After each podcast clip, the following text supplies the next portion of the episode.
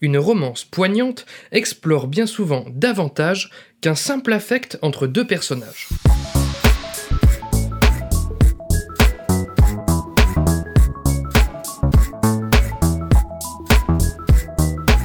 Salut et bienvenue dans ce 15e numéro de Comment c'est raconté, le podcast qui déconstruit les scénarios un dimanche sur deux. Aujourd'hui, intéressons-nous à la romance musicale américaine La La Land, sortie en janvier 2017 au cinéma. Nous y observerons comment son scénariste et réalisateur Damien Chazelle aura su développer un antagonisme pluriel au sein d'un genre cinématographique pourtant centré sur deux uniques personnages principaux.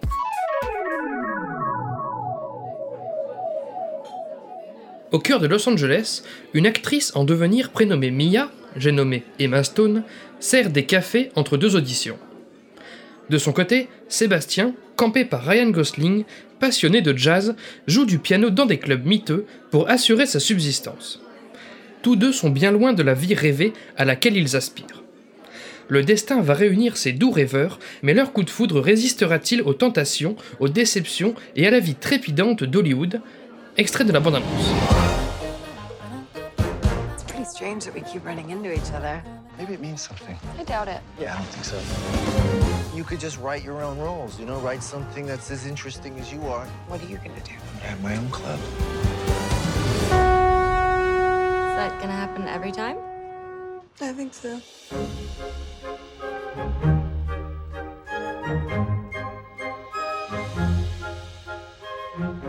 Are you going to be a revolutionary if you're such a traditionalist? You're holding on to the past, but jazz is about the future. Maybe I'm not good enough. Yes, you are. Maybe I'm not. It's like a pipe dream. This is the dream. It's conflict and it's compromise. It's very, very exciting. Évidemment, spoiler, droit devant. Quand on parle de La La Land, on en vante, à raison, davantage la mise en scène ambitieuse que le scénario plutôt simple. Pour autant, simple ne veut pas dire simpliste. Ainsi, l'extrême lisibilité de ce récit efficace va nous permettre de le déconstruire plus aisément. Concernant les films romantiques, on s'attend le plus souvent à une histoire centrée sur l'évolution d'un couple, deux personnages se rencontrent, se détestent au premier abord, puis se fréquentent malgré eux, pour enfin s'épandre l'un de l'autre, faire un bout de chemin en couple, se disputer, rompre, et finalement se réunir à nouveau. La La ne nous prive effectivement pas, ou presque, de ce schéma, ni dérogeant que dans sa finalité, mais est-ce là le cœur de ce qu'il nous raconte? Dans la mesure où cette œuvre musicale ne présente pas d'antagoniste central, de grand méchant, mais qu'un film gravite généralement tout de même autour de conflits et d'obstacles, posons-nous la question suivante, qu'affrontent ici réellement Sébastien et dans mon podcast sur le deuxième opus de la dernière trilogie La planète des singes, j'évoquais l'idée qu'une simple opposition entre un gentil et un méchant ne permet pas de raconter quelque chose de suffisamment intéressant. Il était alors question de confronter des points de vue, ceux des différents personnages, autour d'une même situation, d'une même problématique. Concernant La La Land, l'histoire procède différemment. Dans son traité intitulé Poétique, Aristote remarque que les retournements d'une histoire ne doivent pas être provoqués par la méchanceté d'un personnage, mais par une erreur grave commise par le ou les protagonistes. Autrement dit, et nous commencerons par ce point, les péripéties d'un film s'avèrent bien plus intéressantes lorsqu'elles trouvent leur source dans les faiblesses de nos chers personnages, comme Mia et Sébastien, plutôt que dans l'intervention bêtement mal intentionnée d'antagonistes. En effet, dans La La Land, les personnages sont aveuglés par leurs rêves de carrière cela leur confère tout autant une volonté puissante et positive qu'un entêtement parfois préjudiciable. Pensons par exemple à cette scène où Sébastien veut à tout prix jouer du jazz dans un restaurant où il travaille, au début du film, or ce n'est pas ce qu'on lui demande, ainsi se voit-il virer au premier écart. Michael Hunt, scénariste notamment de Toy Story 3, témoignait en effet de cette technique employée régulièrement par les studios Pixar dans les prémices de leurs histoires, consistant à pousser la passion et donc la force du protagoniste si loin qu'elle en devient une faiblesse. Ce premier fossé qui intervient dans La La Land tourne notre regard vers un combat plutôt comportemental. Plusieurs traités sur l'écriture de scénario insistent effectivement sur ce phénomène des plus poignants pour un spectateur, voir un personnage dépasser une faiblesse profonde. Mia et Sébastien sauront-ils lever le pied dans leurs passions respectives pour réussir à la fois leur relation, d'une part, et leur vie professionnelle, d'autre part? Voilà qui place l'histoire en mouvement. Nos deux héros ne s'affrontent pas l'un l'autre et n'affrontent pas seulement les obstacles extérieurs tels que les auditions, mais affrontent surtout leur rapport à leur passion comme projet de vie, respectivement le jazz traditionnel et l'actora. Je ne m'étendrai pas ici sur les étapes du récit de La La Land, sur la structure de son histoire, ce n'est pas le sujet. Je me permets juste d'en évoquer la nature du catalyseur, parfaitement théorisé par John York dans son ouvrage Into the Hoods, l'apprentissage. Oui, comme il le formule, une histoire consiste le plus souvent en la dramatisation du processus d'apprentissage. Mia et Sébastien s'aventurent sur le chemin de l'apprentissage, celui de gérer leurs limites et leurs priorités vis-à-vis de leur passion. Mais, comme le précise John York, cette éducation s'accompagne d'une dramatisation, puisqu'en effet le bonheur personnel de nos deux personnages ainsi que leur relation amoureuse dépendent de leur capacité à apprendre de leurs erreurs. Nous pouvons alors remarquer comme je le présumais plus tôt, que La La Land ne raconte pas directement une relation amoureuse. La relation amoureuse n'est que la conséquence du rapport de chaque personnage à sa passion.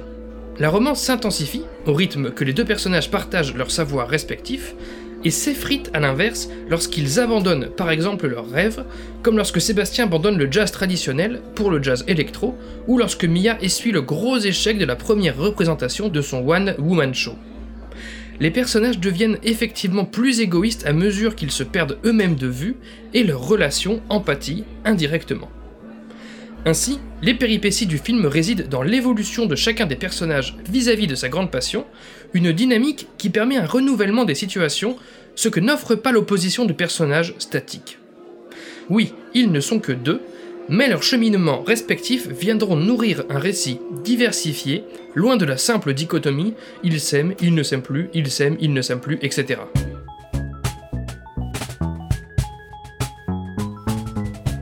read people that you like um, and try to figure out why you like them. And when you see something or read something you don't like, try to figure out why you don't like that. Be a diagnostician. Après, je vais peut-être un peu vite en besogne. Le récit se verra-t-il vraiment diversifié? Combien le sera-t-il? Dans leur anti-manuel d'écriture de scénario, les cahiers du cinéma insistaient sur l'importance du fait qu'une histoire traite pleinement d'un problème en faisant varier les hypothèses. Mais quelles sont ici les hypothèses?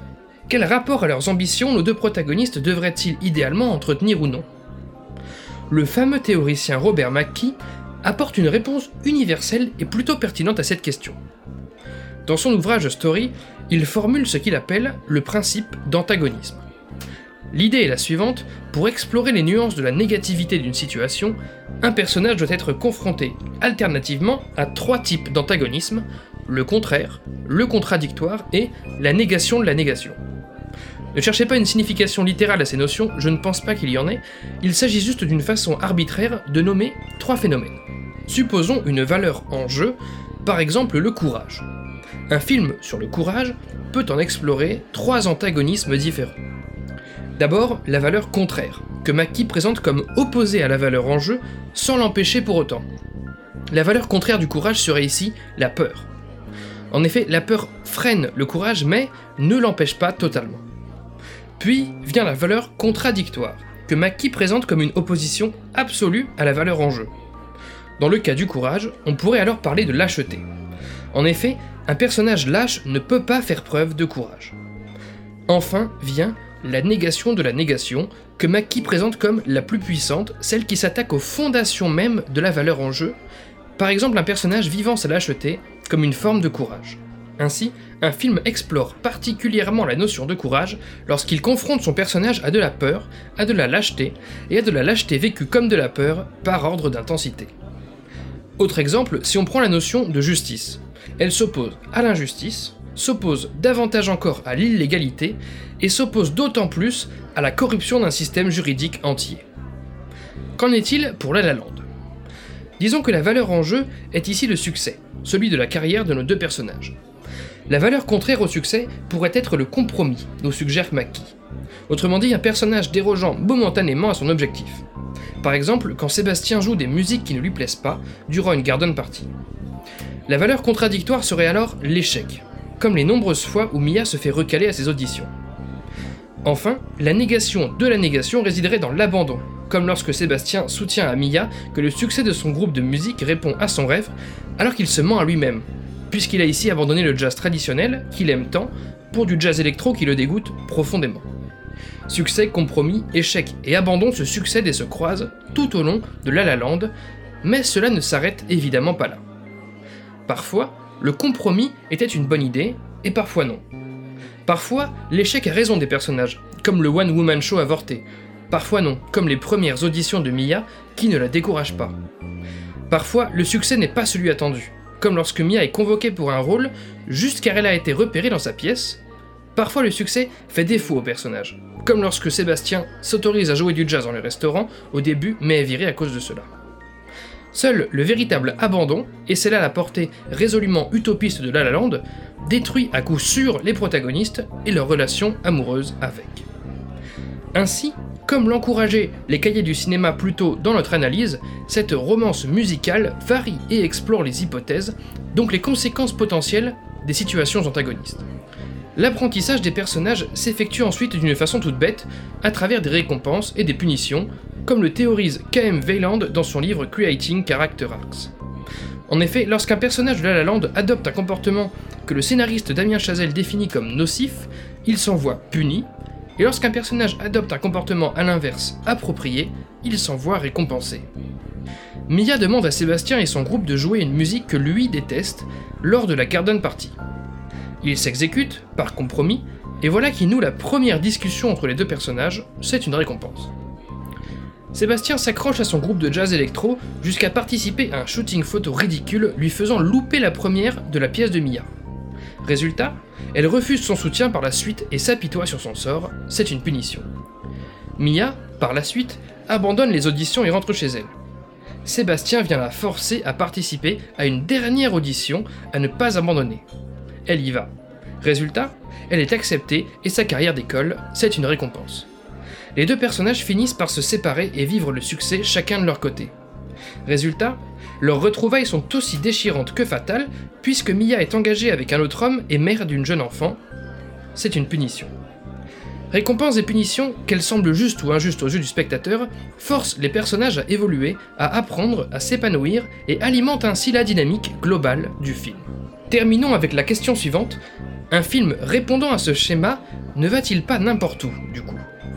Car c'est bien beau d'explorer les antagonismes d'une valeur, telle que le succès, de leur assortir des conséquences plus ou moins joyeuses, mais cela ne génère-t-il pas une histoire qui s'éparpille, qui se perd et ne va nulle part? Justement non. Un tel cheminement du récit accouche ici d'une histoire thématiquement unifiée. Dans son livre Faire d'un bon scénario un scénario formidable, la script docteur Linda Seger insiste sur cette importance d'unifier une narration, d'en faire un tout, afin que le spectateur ait le sentiment d'une œuvre cohérente. Une des façons d'y parvenir, nous dit-elle, consiste justement à contraster chaque partie d'une histoire avec les autres. Car oui, dans l'esprit du spectateur, ces situations de réussite, de compromis, d'échecs et d'abandon se répondent, quelles qu'en soient les issues. Nous confrontons alors chaque choix qu'opèrent Mia et Sébastien dans chaque étape de leur apprentissage, et voilà que les scènes se font écho thématiquement les unes aux autres. Et c'est cet écho, ce miroitement des situations les unes vis-à-vis des autres, qui confère à La La Land une unité thématique cruciale, le rapport à l'ambition. Fondu au noir pour ce bref 15e numéro de Comment c'est raconté. Merci pour votre écoute, j'espère qu'il vous aura intéressé. Retrouvez tous les liens du podcast dans la description et sur ccrpodcast.fr, dont Facebook, Insta, SoundCloud, tout ça, mais encore et surtout iTunes. Pour ce dernier, je vous invite à laisser 5 étoiles et un commentaire, c'est très important pour le référencement du podcast. Podcast dont l'habillage musical est encore et toujours signé Rémi Le Sueur, je le rappelle, est le Pinta d'écart remercie. N'oubliez pas qu'une retranscription de chaque numéro de Comment c'est raconté est disponible sur Medium pour pouvoir lire ces analyses à tête reposée. Je m'appelle Baptiste Rambaud, disponible sur Twitter pour répondre à vos questions, à vos réactions et vous donne donc rendez-vous dans deux semaines pour la 16e séance. Ciao